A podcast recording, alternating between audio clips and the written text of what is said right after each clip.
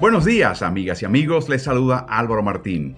Bienvenidos a El Madrugador de la NFL, el podcast periódico de Ritmo NFL que te cuenta, mientras despiertas y desayunas o vas camino al trabajo, todo lo que está sucediendo en la temporada 2021 de la NFL.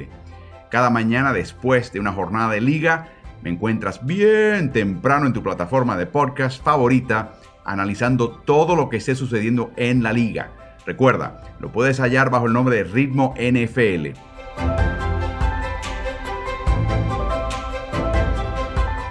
Vamos a arrancar el episodio de hoy. Bienvenidos.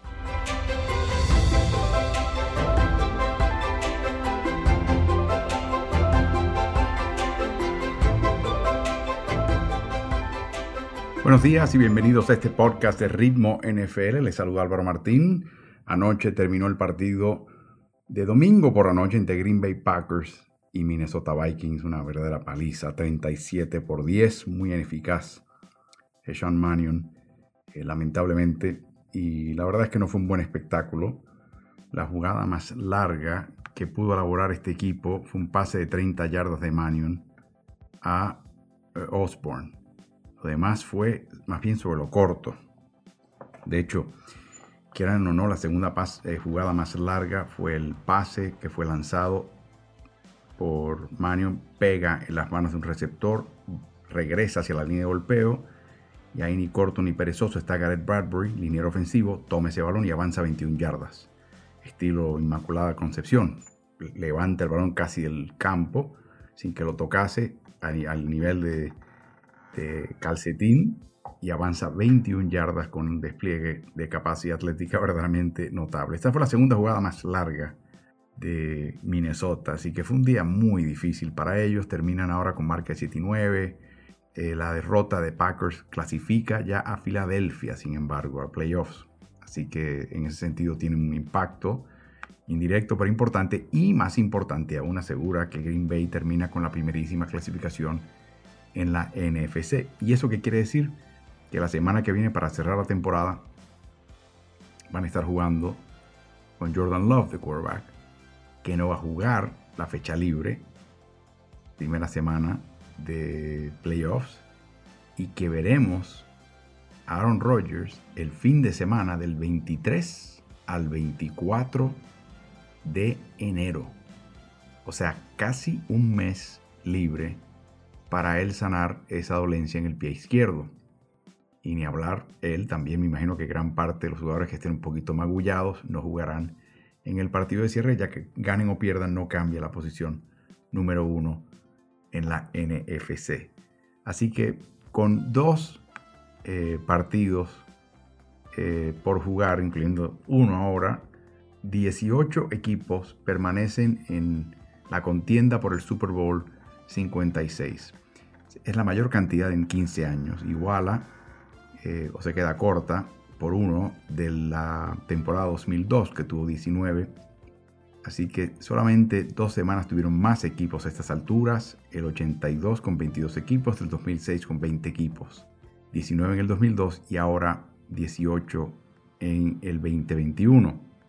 Cuatro equipos aseguran plaza en playoffs después de haber, haberse perdido la postemporada en el 2020. Arizona Cardinals, Cincinnati Bengals, Dallas Cowboys, New England Patriots.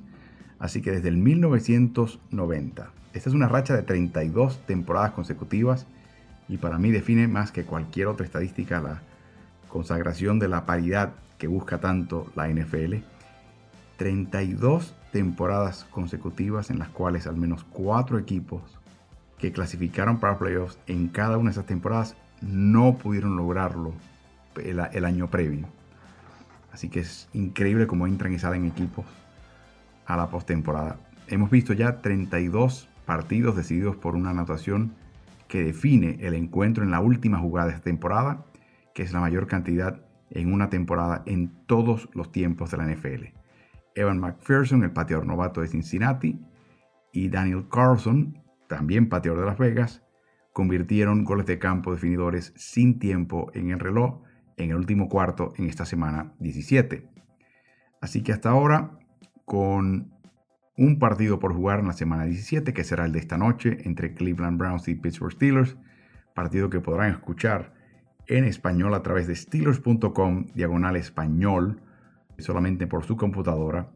Con un partido por jugar en esta semana hemos visto ya 46 partidos con una anotación definidora en el último minuto del tiempo reglamentario o en el tiempo extra, que es la quinta mayor cantidad en una temporada en todos los tiempos. 2013 con 49, 2015 también con 49, 2003 con 48, 2002 con 47 y este año con 46. Además de Cincinnati y Las Vegas, Los Angeles Rams, Tampa Bay Buccaneers anotaron el touchdown que les dio la ventaja en el último minuto del tiempo reglamentario en la semana 17. Un equipo que ganó y de qué manera fue Tennessee Titans, que consiguió una plaza en los playoffs y el título de la FC Sur con un triunfo ante Dolphins. Les ayudó que perdió el equipo de Indianapolis también. Quizás hay que empezar a examinar un poquito el logro de este equipo bajo el entrenador en jefe Mike Brable. Después de haber estado en playoffs solamente una ocasión en los nueve años previos a la llegada de Brable a Tennessee, ya han tenido cuatro temporadas con eh, foja ganadora de forma consecutiva, tres viajes a los playoffs de forma consecutiva y ahora dos títulos de la AFC Sur de forma consecutiva. De hecho, Tennessee podría terminar con el primer clasificado en la semana 18 si ganan en Houston y también pierde Kansas City, Cincinnati y Patriots o si pierde Kansas City y Cincinnati y al mismo tiempo gana el equipo de Buffalo. Así que tiene probabilidades importantes. Y es curioso, el único equipo que no puede terminar primero es Buffalo. Pero tanto Tennessee como Chiefs, como Bengals y quieran o no, como Patriots podrían terminar primer clasificado en la AFC. El triunfo de hoy no solamente le da todas esas ventajas que mencionaba a Green Bay, primerísima clasificación en la NFC, fecha libre y la probabilidad de un descanso extenso para que Rodgers se, se sane o se mejore y esté en buenas condiciones para playoffs.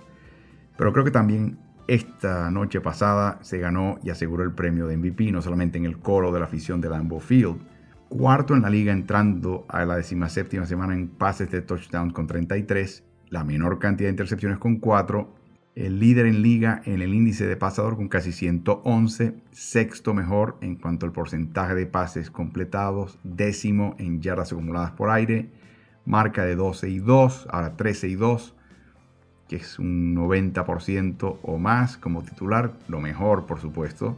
Algunos dicen que no necesariamente es tal, sobre todo los que buscan y rebuscan estadísticas de avanzada promedia 6.1 yardas tras la recepción en sus lanzamientos, que es la tercera, el tercer promedio más alto en la liga. En otras palabras, los pases de Rogers tienden a ser generalmente y en promedio cortos y el avance lo hace su receptor.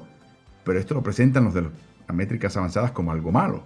Yo pienso que es todo lo contrario, que se requiere un gran quarterback, colocarte el ovoide como receptor sabiendo que te tienes que tornar hacia la línea de golpeo generalmente y tú tomar ese balón y poder avanzarlo aún más de lo que el balón sobrevoló la línea de golpeo. Hay mérito para el quarterback en eso, pero los, de las métricas avanzadas tienden a descontarlo. No, no, no. el promedio de la, de la distancia por aire del pase de que haya receptor es menor que lo que después los receptores pueden avanzar por su cuenta como promedio. Ok, ok le achacan a Rogers, ah, la tasa de pases dejado caer es 2.2%. Es lejos la más baja que hay en la liga. De hecho, el que le se la acerca es Mac Jones en New England con un 3.1 de sus pases dejados caer. Digo, ¿y de quién es el mérito de eso? Eh, el que me diga que es solamente receptores, no se lo creo. O sea, yo creo que eh, es una combinación, en realidad, y te diría casi la mitad del quarterback, que te la pone a una velocidad y en un lugar donde tú no la dejas caer. Así que es increíble eh, cómo le, tiran piedras a alguien que a simple vista uno se da cuenta que está al tope de su profesión y de, y de su posición. Así que eh, es algo verdaderamente impresionante. Rogers enfrenta presión en más de 22% de sus retrocesos. Decimonoveno entre quarterbacks.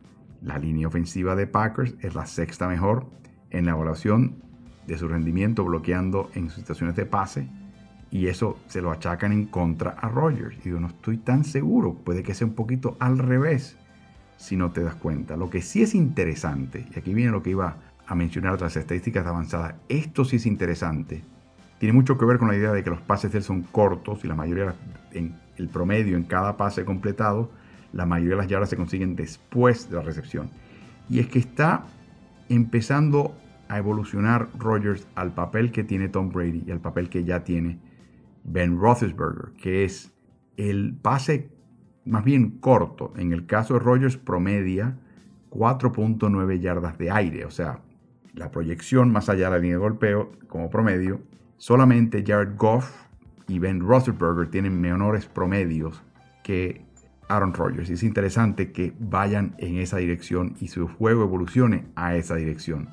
Es de interés para los que seguimos la carrera de él, es de obvio e importante interés en Green Bay y es importante en la toma de decisiones de quién lo va a rodear como su portabalón, quién va a ser su corredor, quién va a ser su cerrada, quién va a ser su receptor. Los New England Patriots vencieron a Jacksonville pero por paliza, 50 por 10. Y al combinarse con la derrota de Miami, también una derrota humillante, 34 por 3 ante Tennessee, Nueva Inglaterra asegura una plaza en playoffs por duodécima ocasión en las últimas 13 temporadas. Nueva Inglaterra comenzó la semana como el sexto clasificado en la AFC y ahora termina como el quinto en este momento. Están tratando y lograron regresar a los playoffs después de haberse perdido la postemporada del año pasado. Y escuchen esto, el equipo ha ganado 10 partidos en 18 de las 22 temporadas en los cuales han sido dirigidos por Bill Belichick. Al ganar hoy, Belichick, que también ganó 11 partidos como entrenador en jefe de Cleveland Browns en 1994, se convierte en el segundo entrenador en jefe en la historia que puede encadenar 20 temporadas de 10 o más victorias. Iguala la proeza del legendario Don Shula. Así que estamos hablando de Belichick en un nivel extraordinario. Los que le siguen en esa lista, el fenecido y eh, Tom Landry, que tuvo 16 temporadas en las cuales tuvo 10 victorias o más. Y detrás de él está Andy Reid, que yo creo que podría ser la amenaza de la marca tanto de Shula como ahora Belichick de 20 temporadas consecutivas. Así que es interesante eh, ver a dónde termina todo esto. como también fue interesante leer una nota en The Athletic que claramente tiene una agenda y es apoyar la candidatura de Josh McDaniels como entrenador en jefe en un equipo que tiene vacante. En ese artículo entrevistan al entrenador de línea ofensiva Dantes Excarnequia, que se retiró en el 2016 y regresó a Nueva Inglaterra en el 2018 de su retiro y dice no lo hubiera hecho a menos de que hubiese trabajado junto y bajo de Josh McDaniels y habla loas de McDaniels. Obviamente McDaniels se la achaca su debacle en menos de dos temporadas como entrenador en jefe de Denver Broncos y más adelante en el 2018 el quebrar su palabra tras aceptar la oferta de convertirse en el entrenador en jefe de Indianapolis Colts. Ese segundo incidente fue tan feo que habían contratado a tres asistentes de McDaniels cuando a cuestión de horas de haber aceptado el puesto cambia de opinión, se lo informa a Indianapolis y deja varado a estos tres entrenadores. El representante de McDaniels de ese momento, que también representaba a varios de estos entrenadores que fueron contratados por Indianapolis o llegaron a un acuerdo verbal, ante el cambio súbito de McDaniels se sintió tan y tan mal y tan abochornado que renunció a McDaniels como su representado, que es algo verdaderamente notable, esa máxima forma de protesta que puede tener un representante.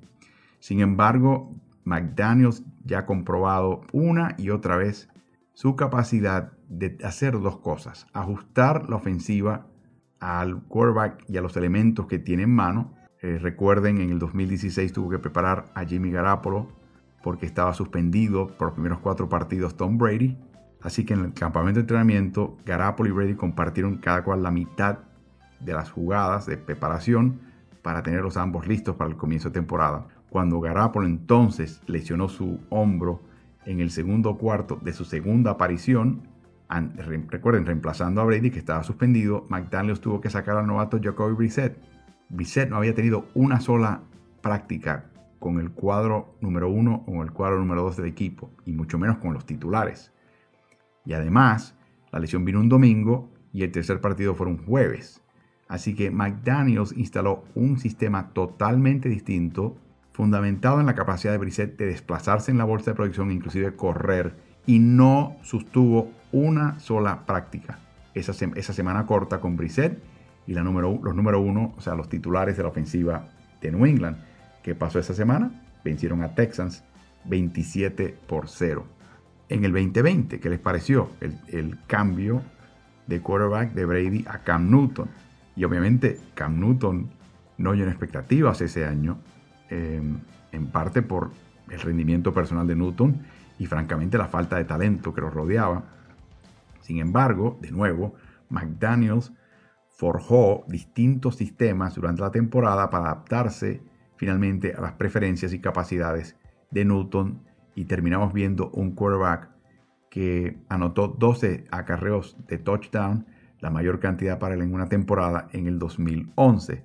Así que con Cam hubo mucho más acarreos por diseño, eh, power runs, RPOs, jugadas de atracción del quarterback, donde él parece que va a pasar, se queda y luego avanza por el centro del campo. Así que, y trató de hacer de tripas corazones. Y obviamente no hablemos de lo que ha hecho este año con Jones, que es un candidato a jugador ofensivo, novato ofensivo del año, y que finalmente le ganó a Newton, le llevó la posición con una actuación extraordinaria en el campamento de entrenamiento y en la pretemporada. Que ha hecho en temporada regular Jones ha completado el 67% de sus pases, 3.000 y pico de yardas, entrando la semana 17, 18 touchdowns, 2 intercepciones. Y fíjense a quién ha opacado esta temporada en su posición entre novatos. Trevor Lawrence, Zach Wilson, Trey Lance, Justin Fields, todos ellos seleccionados antes que Mac Jones en la decimaquinta ubicación de la primera vuelta del draft del año pasado. Por primera vez desde el 2015, Cincinnati Bengals gana tres partidos consecutivos. Por primera vez desde el 2015, Cincinnati Bengals gana la AFC Norte. Ahora buscan ganar su primer partido de playoffs en más de 30 años, cuando ganaron en el fin de semana de comodines de 1990 en contra de Houston Oilers. Y nadie se va a acordar que en este triunfo de la semana 17, ayer contra Kansas City, nadie se va a acordar que en dos jugadas consecutivas donde se rifaban en último down, cuarto down, cerquita del gol, hubo un par de pañuelos que los beneficiaron. Puede todavía Cincinnati conseguir la primera clasificación en la AFC si vencen a Browns en la semana 18 y además pierde Tennessee, Kansas City y los Patriots. O si ganan y también gana Buffalo y además pierde Tennessee y Kansas City. ¿Qué ha logrado Joe Burrow en las últimas dos semanas? 971 yardas aéreas. Eso rebasa a Phil Sims y se convierte en el segundo total más alto en la historia a través de dos partidos consecutivos, solamente superado por Dak Prescott y sus 974 yardas aéreas en la tercera y cuarta semana del 2020. Así que Burrow ahora tiene cuatro partidos en su joven carrera con al menos 400 yardas acumuladas por vía aérea y tres pases de touchdown, sobrepasando a un tal Dan Marino que está en el Salón de la Fama, que ya estaba empatado con él con tres.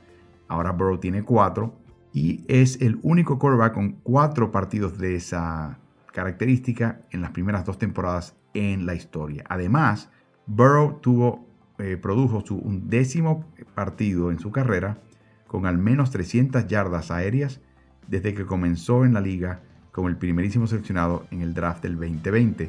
Es el cuarto quarterback en la historia de la NFL en tener 10 partidos o más con al menos 300 yardas aéreas en sus primeras dos temporadas.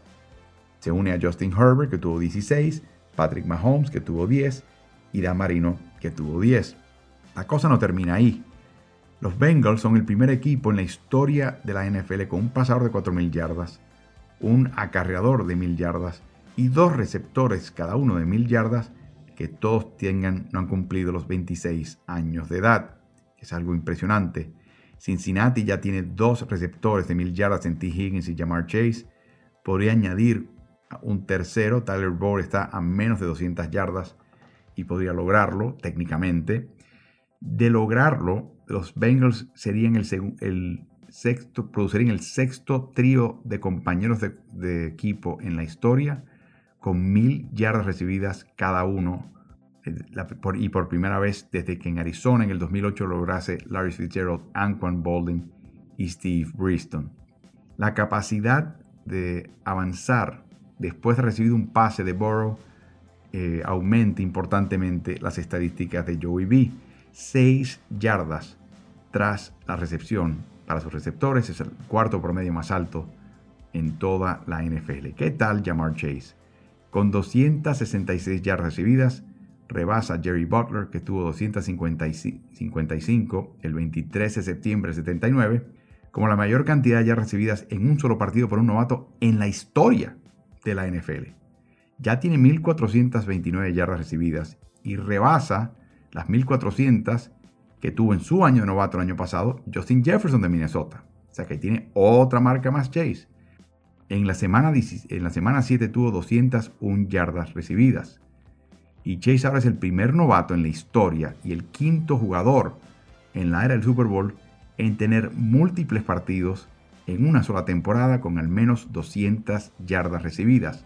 Los otros, Calvin Johnson, Don Maynard, Josh Gordon y Alshon Jeffrey. O sea, jugadores sobresalientes o hasta leyendas.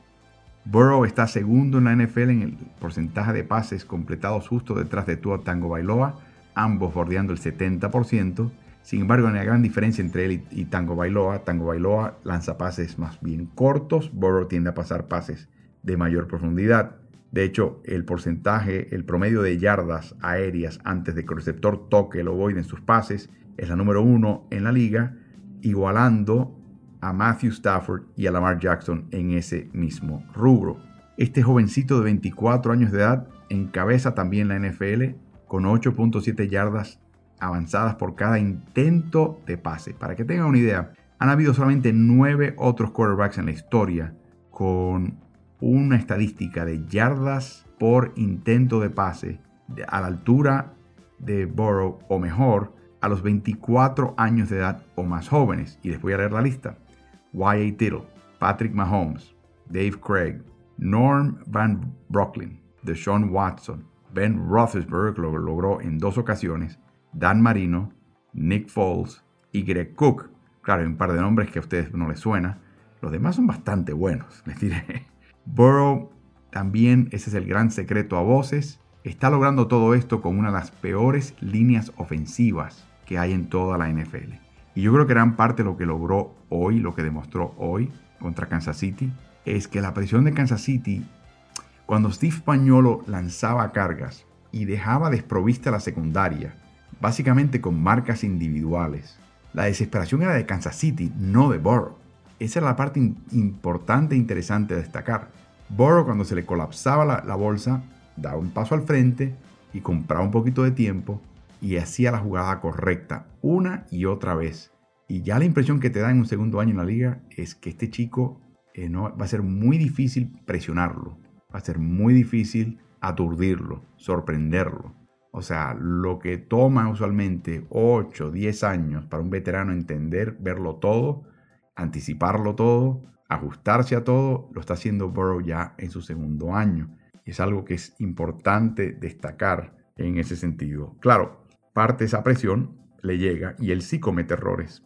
Tiene 14 intercepciones, que iguala la mayor cantidad en la NFL entrando la semana 17. Y por supuesto su tasa de intercepción de casi el 3% es casi el triple de su tasa de su año de novato. Así que todavía es vulnerable Burrow, pero imagínense ustedes si Cincinnati ahora se dedica a reforzar esa línea ofensiva con agentes libres y con alto talento en el draft. Y de repente él tiene un tantito más de tiempo para tomar decisiones, leer la defensiva contraria o lanzar un pase. Es temible pensar lo que pueda hacer este joven en ese sentido. Y repito, hoy Steve Spagnolo cargaba contra Burrow y el que estaba más nervioso era Steve Spagnolo, coordinador defensivo de Kansas City, que Burrow. O sea, estamos a ese nivel. Trataron a Burrow como los contrarios tratan a Patrick Mahomes. Es más, vamos a ir hasta el final. La comparación eh, no se puede hacer a nivel de carrera, pero ayer el mejor quarterback en ese partido no era Patrick Mahomes. ¿Cuántos partidos hay que incluyen a Patrick Mahomes que no pueda decir eso? Ustedes me han escuchado decir desde que comenzó la temporada que me parecía que el mejor quarterback de la AFC Norte estaba en Cincinnati. Y poco a poco eso se fue comprobando. Y son palabras mayores, porque estamos hablando de un ex MVP en Lamar Jackson y un gran quarterback en Ben Roethlisberger. Pero yo pensé que en este año, hoy por hoy, el mejor era Burrow. Jackson tiene un dinamismo y un elemento especial que jamás tendrá Burrow con su capacidad de acarrear y avanzar por tierra y no solamente bajo presión, sino inclusive por diseño. Es algo verdaderamente dinámico y espectacular. Pero siendo de otro corte de quarterback, los números empiezan a hablar ahora a Burrows de una manera fenomenal. Así que tiene una un filo de matón. O sea, esa carita angelical eh, me recuerda al caso de Steph Curry, que en la NBA con los Golden State Warriors yo lo llamaba el monaguillo asesino. Joey Burrow es el monaguillo asesino en la NFL. Una carita así de... Y por dentro hay un matón, que psicópata, que no tiene piedad. No tiene piedad. Así que eh, atención a este joven y este fenómeno en Cincinnati porque lo de él empieza, apenas empieza. Y vamos a ver cómo le va a él y a su equipo en los playoffs, donde, repito, los playoffs son otro, otra dinámica totalmente distinta. Lo que funciona en temporada regular no funciona en playoffs. El nivel de, de oponente es mucho mejor. La preparación y el conocimiento del oponente y la manera que te quitan tus tendencias más favorecedoras es, está a otro nivel. Todo está a otro nivel. Así que, y el enfoque tiene que estar a otro nivel. Y este equipo no es que no lo pueda hacer, pero eh, no se ha visto en esa posición hasta ahora. Así que veremos. ¿A quién se le echa la culpa en Seattle? Seattle está en este momento, eh, pese al triunfo hoy, eh, debo decir, más que contundente, venciendo a Detroit 51 por 29. Sin embargo, este equipo de Seattle está ya liquidado para la postemporada, eliminado, con marca de 6 y 10 en este momento en decimotercer lugar, o sea, muy mal, empatado con Chicago y con Washington con el mismo registro. Y yo creo que va a haber un eh, periodo de evaluación distinto este año al pasado. Desde el año 2010, cuando llega John Schneider a este equipo como su gerente general junto a Pete Carroll, trajeron a Marshall Lynch de Buffalo, Percy Harvin, Jimmy Graham, Sheldon Richardson, Jadavion Clowney, Dwayne Brown y recientemente a Jamal Adams de Jets. Así que la, escuchen esos nombres, ¿no? Y aunque son nombres que tuvieron carreras sólidas, gran parte de esa carrera se dio fuera de Seattle, con la excepción obviamente de Marshall Lynch, hasta cierto punto Dwayne Brown, aunque su gran parte de su carrera, la mejor parte de su carrera quizás se dio en Houston, y Jamal Adams está por verse. Y la pregunta que, refleja todo esto es, si te vas a volcar por traer estos agentes libres y no te funcionan, entonces ¿de quién es la culpa? ¿De Pete Carroll, entrenador en jefe? ¿De John Schneider, gerente general? ¿O de ambos? Porque en realidad son uña y carne. Analicemos ahora y les voy a leer las selecciones de primera vuelta que tuvo Seattle a partir de la llegada de ambos. En el 2010, dos selecciones de primera vuelta. El tackle izquierdo Russell Okung en la sexta ubicación global y el profundo libre Earl Thomas en la decimocuarta excelente. Al año siguiente, con la vigésima quinta ubicación, fichan a James Carpenter, que tiene una, una carrera larga, pero no especialmente destacada en la NFL. Al año siguiente, fichan a Bruce Irvin, que sí, fue mucho mejor que el promedio. Aquí viene empieza el patrón de Schneider y también de Pete Carroll. A partir de 2013 hay 1, 2, 3, 4, 5, 6, 7, 8, 9, 10. Hay 10 años. De esos 10 años, Seis, en seis de esos diez años, Schneider y Carroll traspasaron la primera vuelta a otro equipo para descender en el orden y tener múltiples selecciones de segunda, tercera y cuarta vuelta a cambio. En otras palabras, y estos no son los únicos, eh, Bill Belichick también piensa de esta manera, las selecciones de primera vuelta no es que sean malas, pero dado lo que le tienes que pagar y su rendimiento usual como novato, no son costo efectivas sacas más valor si traes una segunda selección de segunda vuelta, una segunda selección de tercera vuelta, una segunda selección de cuarta vuelta en un traspaso a cambio de una primera vuelta. Así que en el 2013 no hubo una selección de primera vuelta para Seattle, tampoco en el 14, tampoco en el 15. Jermaine Fedi, tackle derecho que ahora está con Jets, en el 2016 la penúltima selección de la primera vuelta, o sea, casi la segunda vuelta, y no ha tenido una carrera destacada. Y en el 2018 fichan a Rashad Penny como corredor, en el 19 a LJ Collier como a la defensiva, Jordan Brooks a la defensiva en el 2020 y luego el año pasado sin selección y este año que viene sin selección por el, traspaso de Jamal Adams. Lo que les digo es que a partir del 2013, 10 años, 6 de ellos sin selección de primera vuelta, se nota, se, se nota en este equipo. Falta ese, ese jugador sólido, sino desequilibrante. Falta un, dos aciertos en estos seis en los cuales no seleccionaron, que quizás hubiese sido un jugador seleccionado al fondo de la primera vuelta, pero, pero productivo, capaz, quizás de Pro Bowl. Y cuando tú haces eso y pasa el tiempo, un equipo lo siente. Yo creo que le está pasando factura esto al equipo de Seattle. Schneider, según Pete Carroll ha dicho en el pasado en entrevistas con la prensa, es el punto de contacto con la propietaria Jody Allen. O sea, Carroll no habla con la propietaria Jody Allen, manda a Schneider a hablar con ella. Y eso podría costarle a Carroll más adelante, porque no la conoce. Eh, Jody Allen no lo conoce a él. Ella sí conoce a John Schneider. Así que hay múltiples opciones acá si la señora Allen quiere hacer cambios. Pueden despedir a Schneider y retener a Carroll. Puede ser despedido Schneider y Carroll juntos. Pero recuerden, Carroll está contratado a través de la temporada 2025 y Schneider hasta la temporada 2027. Yo sé que el, la fortuna de Paul Allen es enorme, es la mayor de cualquier equipo en la NFL. Pero hay un montón de dinero que habría que pagar a estos dos y luego pagarle un equivalente a su reemplazo. Así que siempre eso es un tema a evaluar en medio de toda esta eh, este rompecabezas. Entonces hay una tercera posibilidad que hay que tener en mente. ¿Qué tal si Jody Allen dice, no, se va a Carroll, pero se queda John Schneider? Porque lo conozco. Eso sería interesante. Obviamente a Schneider no le gustaría estar en esa posición porque parecería que le estuvo cerruchando la cama y el piso a su uña y carne, Pete Carroll, por tanto tiempo. Así que eso sería más que incómodo, pero por primera vez a John Schneider le darían la potestad de seleccionar el plantel, porque en general eso lo hace Carroll, generalmente. Y tendrá Schneider que decidir qué hacer con Wilson. Eh, que ya mostró su incomodidad con la toma de decisiones, particularmente de personal y de esquema. Y la pregunta es si Wilson dirige esa ira y esa frustración a Carroll, a Schneider o a ambos. ¿Piensa Wilson que Carroll es la razón por la cual a su equipo le falta pólvora en ofensiva y nunca tiene una línea ofensiva que valga la pena? Eh, si, se va a Carroll y se queda Schneider, eso convencería a Wilson a quedarse en Seattle y darle a este nuevo jefe de personal la oportunidad de enderezar el barco. Es cierto que si todo esto sucede y se va a Carroll, el equipo de cierta manera tendría que reconstruirse. Schneider es muy dado a reconstrucciones agresivas, por eso está intercambiando selecciones de primera vuelta. Pero va a ser bien interesante ver lo que pasa ahí porque estás, estás en el filo de una navaja. Para un lado caes o para otro lado caes. Y es muy difícil mantenerse en ese filo.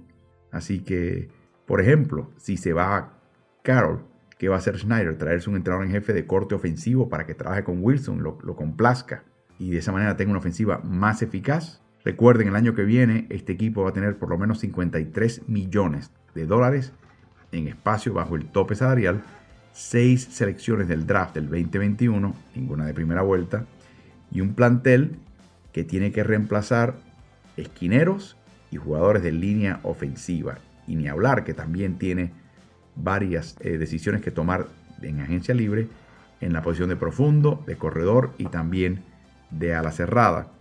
Recuerden también que Schneider fue el individuo que convenció a Pete Carroll y a los entrenadores del equipo de Seattle, que estaban reacios a hacerlo, a fichar a Russell Wilson y luego a fichar a DK Metcalf. O sea, el consenso que existía entre Carroll y el resto del grupo de entrenadores, ah, Wilson no vale la pena. Tercera vuelta, no sé, muy bajito, que si esto y lo otro, papá. Y fue Schneider el que se paró en la mesa y dice, no, no, no, no, no, este chico hay que, hay que traerlo, este chico es un líder, este chico es un ganador. Hizo lo mismo con DK Metcalf, aunque no creo que haya sido tan difícil porque Metcalf es un espécimen físico descomunal. Así que la decisión en realidad la va a tomar Jody Allen, pero la decisión la va a tomar Russell Wilson. ¿Se quiere quedar con la edad que tiene para ver una reconstrucción leve o mayor? O, le quiere dejar ese paquete a alguien más y él se va a un equipo que ya está más o menos armado. Así que en caso de que Wilson diga, no, no, ¿sabes qué? No me voy a quedar acá, me voy. Entonces, Wilson tiene una, una cláusula en la cual no puede ser traspasado sin su consentimiento, así que él hasta cierto punto va a dictar a dónde va. Pero vamos a asumir por un momento que Wilson, Schneider y un segundo equipo llegan a un acuerdo para darle un nuevo hogar a Wilson.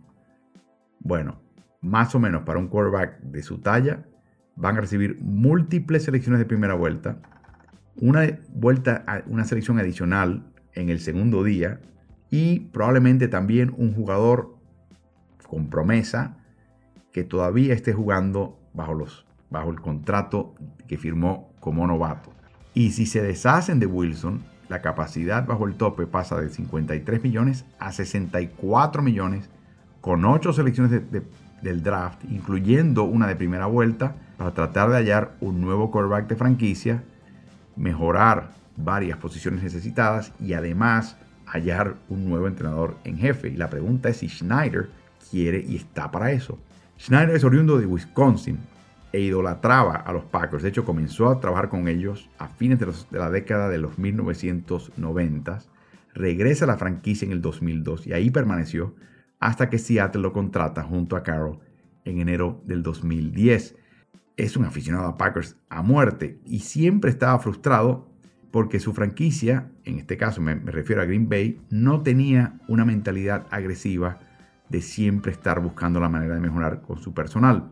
Él trajo esa actitud agresiva a los hijos, y no puede hablar que quizás ha sido demasiado agresiva y le ha pasado factura ahora el prescindir de todas esas elecciones de primera vuelta. Para Schneider no hay reconstrucción, hay rearmamento y lo que quieren es seguir agresivamente colocando talento alrededor de Wilson para poder ganar si se queda Wilson en el equipo. Claro, habrán aperturas para gerentes generales en otros equipos que podrían tentar a Schneider.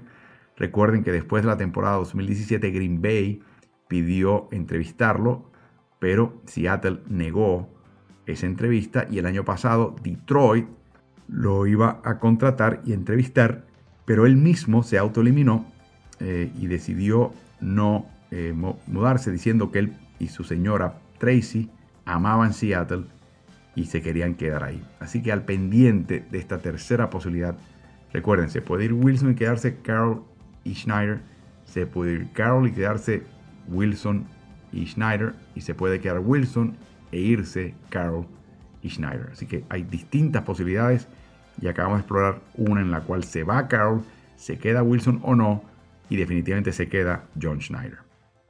El caso Antonio Brown es triste, no hay otra cosa, hay otra manera de describirlo.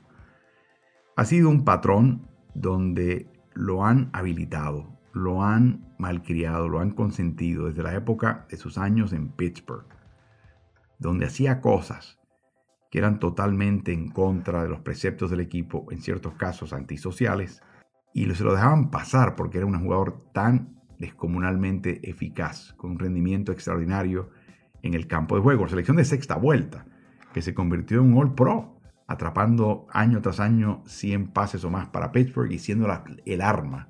Y sobre todo que definía jugadas, que definía touchdowns, pese a su baja estatura. Eh, tiene una maña tremenda como jugador. Claro, empieza el problema en Pittsburgh, luego va a Oakland, sale mal de ahí, va para Inglaterra, termina mal ahí. Y finalmente el mismo que lo trajo en Inglaterra se lo trae a Tampa Bay en contra de los deseos del entrenador en jefe Bruce Arians, que lo había conocido muy bien cuando ambos coincidieron en Pittsburgh. Esta esa frase célebre de Héctor Lavoe, de que te conozco bacalao aunque vengas disfrazado. Y por más que Tom Brady intentó vender la idea a Arians, te das cuenta que Arians más bien toleró la presencia de Antonio Brown y no quería ni enterarse lo que estaba haciendo para no enfurecerse porque si fuera por él estaría fuera. Pero si lo pide el quarterback y es el hombre que te arma la franquicia y tenga los campeonatos, pues tendrás que tragarte ese trago amargo. Claro, se convirtió el año pasado Antonio Brown campeón con Brady con Arians del Super Bowl 55, pero ya este año tuvo un par de incidentes y uno de ellos eh, tiene que ver con el hecho de que falsificó un certificado de vacunación. No estaba vacunado, lo falsificó y se lo entregó al equipo de la NFL como un dato dado y en realidad era una falsedad. Un poco insultante para Bruce Arians porque él ha padecido de cáncer y lo último que quería era agarrar COVID, que a la postre lo consiguió y aparentemente ya está de vuelta, así que esperamos que no ha tenido ninguna consecuencia importante o permanente Arians. Pero en el momento se considera una tremendísima eh, falta de respeto a Arians y al resto del equipo, ni hablar a la liga y todos sus códigos y protocolos y todo el dinero que se gasta en tratar de proteger a jugadores del COVID. Así que el sencillamente no quería vacunarse, pero quería también que la NFL lo dejara tranquilo. Así que es importante destacar el instinto detrás de esto. Y luego cómo fue atrapado en este engaño Brown. Y es que tenía un chef que le preparaba comidas personalmente, al cual Brown no le pagó. Era un cliente moroso. Y finalmente el señor se quejó, dio la queja y de una vez soltó lo que él conocía, al haber sido el chef, de que Brown tenía una tarjeta de vacunación falsificada. Así que lo choteó, lo delató y finalmente lo descubren y lo suspenden por tres partidos. ¿Por qué no descartó Bruce Arians en ese momento? Volvemos a Brady y volvemos al hecho de que este equipo tenía lesiones, Evans, Godwin, y le hacía falta el mismo eh, Gronk por un tiempo, y le hacía falta tener ese definidor que podía agarrar un balón y anotar el touchdown con gran colmillo e instinto, como siempre lo ha podido hacer Antonio Brown. Entrando al partido la semana 17, estaba a un puñado de recepciones, un puñado de yardas y un puñado de pases de touchdown que eran muy razonablemente asequibles a través de dos partidos para ganarse un bono de, un tercio de millón si alcanzaba las, las, recepciones, un tercio de millón si aceptaba las yardas recibidas y un tercio de millón si aceptaba los touchdowns acumulados. Sumen los tres y tenías un millón en juego por dos partidos. Termina Brown la primera mitad, sale al campo la segunda mitad y de acuerdo con lo que hemos estilado con Jay Glazer de Fox y otros informes que hemos visto de repente aparecer por aquí y por allá de ese partido, recuerden, terminó Brown con 3 recepciones y 26 yardas sin un touchdown. Le pide en un momento en la segunda mitad el técnico Arians que por favor entre al partido y él se niega. Vuelve a preguntarle y él vuelve a negarse. Entonces dice, si no vas a jugar, te puedes ir. Fue la reacción de Arians. Y lo tomó literalmente Brown. Y, empezó a hacer un gesto de que se iba a quitar el uniforme y las sombreras. Proceso que es difícil de quitártelo, más aún difícil de ponértelo, que toma tiempo, te hace falta asistencia de alguien típicamente. Y cuando se lo quitan en línea de banda, trata de acercarse a Mike Evans y serenarlo. No, no, no, no lo hagas, estate tranquilo, quédate aquí. Caso omiso, se quita la camiseta, se quita las sombreras, termina en una camiseta de ropa interior, se quita esa camiseta, se quita los guantes, empieza a caminar hacia el vestidor y atraviesa la zona de anotación, eh, atrayendo la atención del público. Recuerden, había mucha gente de Tampa Bay. Es impreciso si él estaba tratando de despertar a la afición de Tampa Bay o al revés, para que Tampa Bay, con todo propósito, perdiera el partido sin él, animar a los Jets, afición de los Jets, a hinchar y hacer ruido en contra de Tampa Bay. Todo esto sucede en medio de una jugada, o sea, entre jugadas, que es una enorme distracción, y él camina descamisado por la zona de anotación y se va al vestidor, despidiéndose finalmente, diciendo adiós, adiós, adiós. Bueno, adiós fue así. Cuando llega al vestidor, los policías estatales de, de Nueva Jersey lo agarran pensando que es un tipo que se coló de las gradas. Tuvo que explicarle quién era, entró al vestidor de su equipo, se cambió rápidamente, le pide a la policía estatal de Nueva Jersey que por favor lo lleven al aeropuerto. La policía estatal se niega a hacerlo y finalmente me imagino que tuvo que conseguirse un, auto de alquiler, un Uber, un Lyft, uno de estos servicios que hay. Y finalmente el individuo lo lleva a Nueva York, así que aparentemente fue a la Guardia o a Kennedy para viajar, me imagino que a la Florida, aunque no sea Tampa Bay. Porque lo votó en el acto Bruce Arians en la conferencia de prensa. Y luego le preguntan a Brady, y te das cuenta que cuando le dicen que ya lo descartó y lo despidió del equipo, Arians se estaba enterando por primera vez de todo esto. La profesión de Brady es absolutamente genuina. Es que Brown es el tipo de persona que necesita estructura y necesita que un montón de gente lo esté observando y corrigiendo en todo momento. Y que eso nunca iba a ser fácil, pero tenía a muchos compañeros de equipo y personas que lo conocen, que lo aman. La, palabra que es amor, le tienen mucho amor. Y su miedo es lo que va a pasar ahora. Y creo que el miedo de Brady está totalmente fundado. Tiene mucha razón Brady en ese sentido. Que la solución fuese quedarse en el equipo de Tampa con todo lo que había hecho, no. Ya él quemó esa, esa barca y eso no regresa de nuevo a, ningún lado. Eso está totalmente quemado. Así que un video rarísimo, feo, que muestra un jugador que está literalmente enajenado. Lamentablemente muchas personas empiezan a especular de que tiene problemas de, múltiples conmociones y los efectos de estas, que tiene problemas de mentales, etcétera, etcétera. Mi sensación es, sin conocer el caso de él, que padece de un rasgo que es eh, psicológico que se tilda como narcisismo. Precisamente por qué se quejó el chef y delató a Brown. Porque Brown tiene una tendencia muy marcada a, por ejemplo, organizar una fiesta en su casa, pedirle a una persona, a una empresa que se encargue de la comida, se gastan en ciertos casos decenas de miles de dólares en la comida, y al terminar, cuando le pasan la factura, Brown dice, no, no, no, no, ¿qué factura? si con tú haber amenizado y haber trabajado mi cena con todos mis contactos, la exposición que te ganas por meramente estar en contacto conmigo vale y más lo que te debo. Así que no me pases factura, hazlo de gratis, porque ha sacado más valor al haber hecho una fiesta de Antonio Brown. Le ha pasado con peluqueros, masajistas, choferes, eh, gente que le prepara comida, nutricionistas, chefs. Es un patrón ya. Es un patrón de Antonio Brown y es, para mí, delata exactamente lo que lo aqueja. Que él piensa que él nunca comete errores, que el mundo da vueltas alrededor de él, que su talento eh, le permite a él salirse con la suya, que ha sido el caso hasta ahora, y que cualquier cosa que no entre en ese mundo está equivocado. Está mal y está equivocado y él está en lo correcto. Es algo muy triste porque es una manera de no ver la realidad por lo que es. Y es muy posible, aunque nunca se dice que nunca en la NFL, que he jugado su último partido de NFL. Y es una tristeza porque él le queda un par de años productivos mínimo frente a sí con todo el dinero que eso conlleva y los, sencillamente lo ha tirado por la borda. Y no estoy seguro que Antonio Brown verdaderamente piense que lo que ha pasado desde su. que la reacción a lo que hizo es merecida. Estoy seguro que no lo puede creer.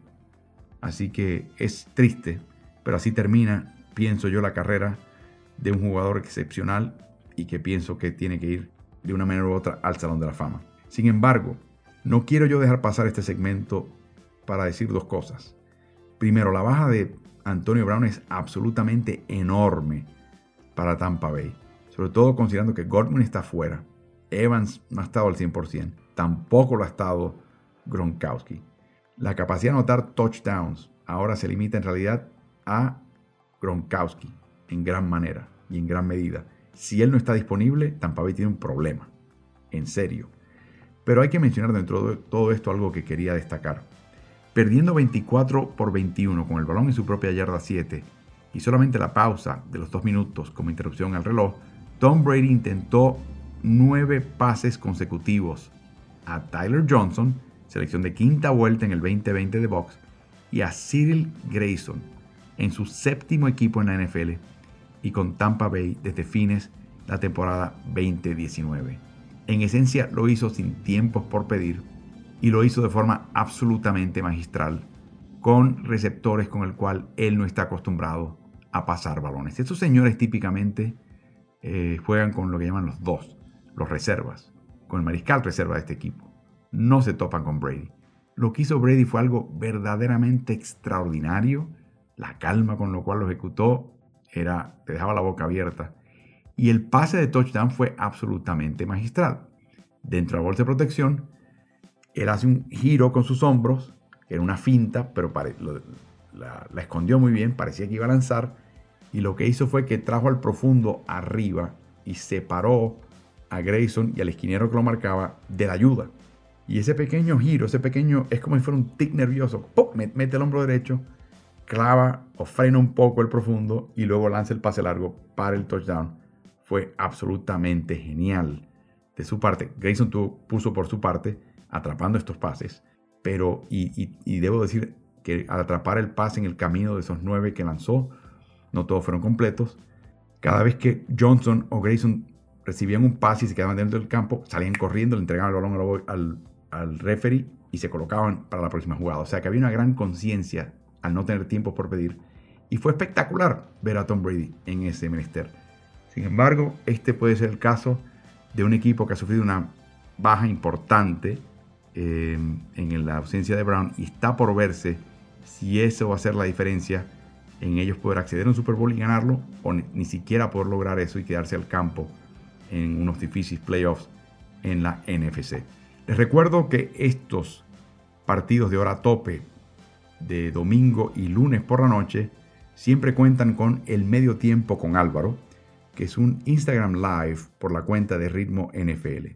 También les insto, si escuchan este podcast y no están suscritos, a que se suscriban de una vez en su plataforma preferida al podcast de Ritmo NFL y también que corran la voz. Seguiremos con el choque de mañana, de, esta noche, de Pittsburgh Steelers contra Cleveland Browns, un partido de enorme importancia, importancia para Pittsburgh y que aparentemente va a ser el último en casa frente a su afición para Ben Roethlisberger. Ese partido lo pueden escuchar en español en steelers.com diagonal español por su computadora. Y les tendremos el medio tiempo con Álvaro de ese partido una, versión abreviada porque estoy relatando el partido. Y luego también tendremos un podcast que podrán escuchar el martes por la mañana cuando termine ese partido y ya tengamos el panorama clasificatorio un poquito más claro. Así que gracias por acompañarme, tengan un lindo día, feliz año para todos y esto se pone bueno, esa semana 18 de definición va a estar tremenda, así que disfrútenla.